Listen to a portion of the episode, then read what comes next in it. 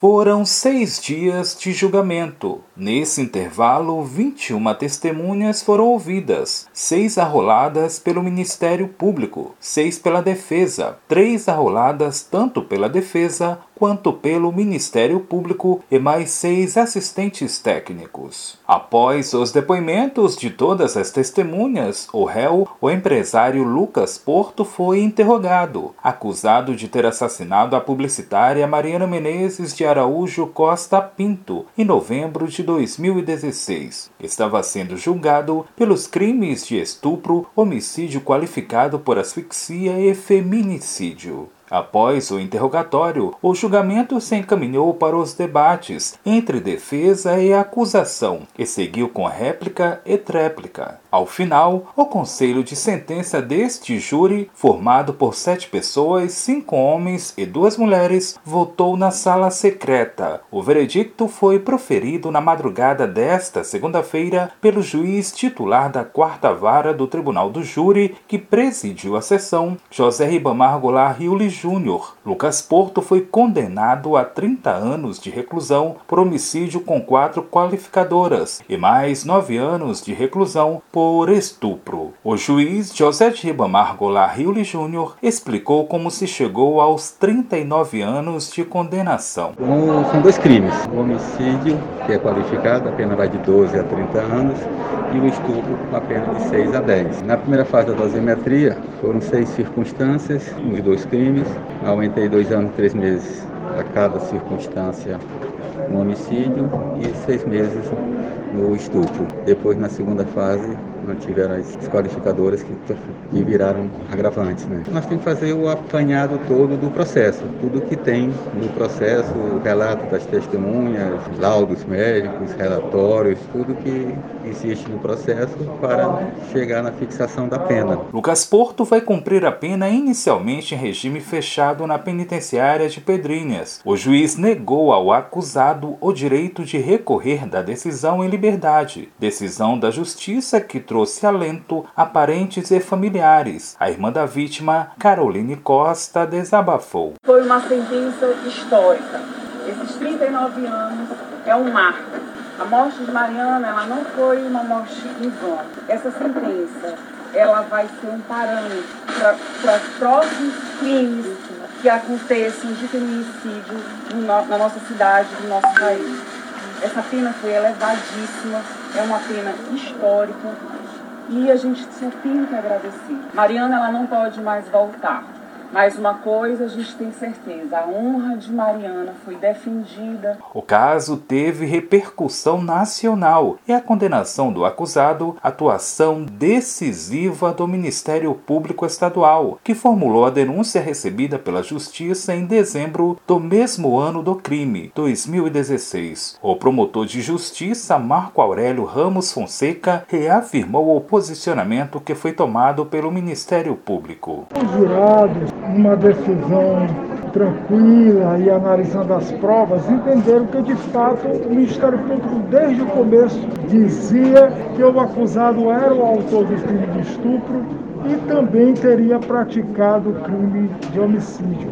Então, nesse sentido, entenderam as proposições que foram feitas e, a, e as explicações que foram dadas, combinando com a condenação do acusado. No Maranhão, em 2021, mais de 15 mulheres já foram vítimas de feminicídio, segundo dados da Secretaria de Estado de Segurança Pública. Mariana Costa foi encontrada morta no apartamento de propriedade dela em um condomínio da Avenida São Luís, Rei de França, no bairro Turu, em São Luís. Era noite do dia 13 de novembro de 2016 filha do ex-deputado estadual Sarney Neto e sobrinha neta do ex-presidente da República José Sarney, Mariana Costa estava com 33 anos de idade. Um laudo do IML, Instituto Médico Legal, atestou que a vítima foi morta por asfixia e sofreu ainda estrangulamento e foi sufocada. No dia seguinte, a Polícia Civil, depois de analisar as imagens de segurança do condomínio, identificou que o cunhado da vítima, Lucas Porto,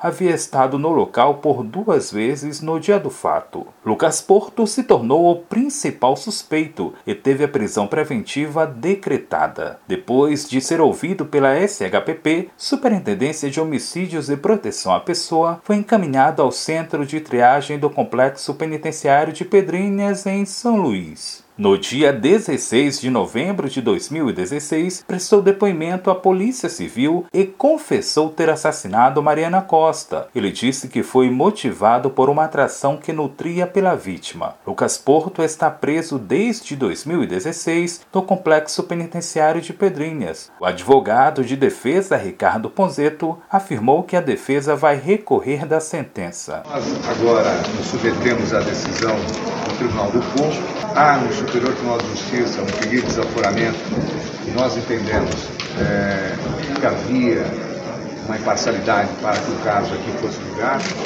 substancialmente por existir uma lei da Assembleia Legislativa alusiva ao fato, estabelecendo no Estado do Maranhão dia do feminicídio, no mesmo dia do fato, ou seja, os representantes do povo, os eleitores sentaram como jurados do Conselho de Sentença, isso traz sobremaneira para o Estado Democrático de Direito uma imparcialidade que deve ser revista pelos tribunais superiores. Então, nós teremos recurso de apelação, discutindo os vários vícios processuais que nós apontamos no início dos trabalhos, dentre eles uma prova pericial que nos é como medular na busca da verdade, que seria a possibilidade de recuperar as mensagens deletadas no telefone de Mariana, o júri que votou pela condenação de Lucas Porto foi marcado inicialmente para o dia 24 de fevereiro de 2021 e depois adiado para 24 de maio de 2021, porque faltavam os laudos das perícias requeridas pela defesa. No dia 24 de maio, o julgamento não ocorreu. Sete advogados de defesa estavam habilitados para o júri, mas apenas Ricardo Ponzeto compareceu. Contudo, deixou o plenário abandonando a causa. Na abertura da sessão, ele pediu o adiamento do júri, que foi indeferido pelo juiz José Ribamar Goulart Riuli Júnior, após parecer do promotor Marco Aurélio Ramos, que pediu a realização do julgamento. Na própria sessão, ficou determinado que o júri aconteceria em 30 de junho de 2021, e assim aconteceu.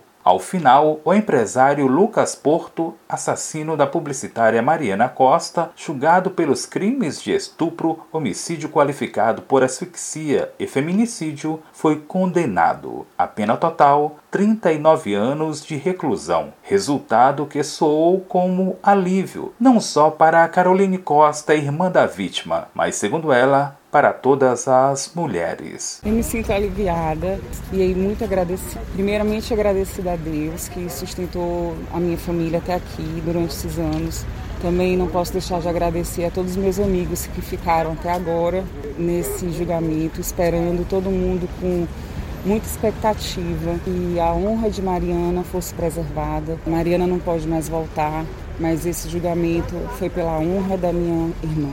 Esse julgamento também é pela vida de todas nós mulheres. Eu vejo que essa sentença será um parâmetro para a defesa e para a causa de nós mulheres. Da Universidade FM do Maranhão, em São Luís, Borges Júnior.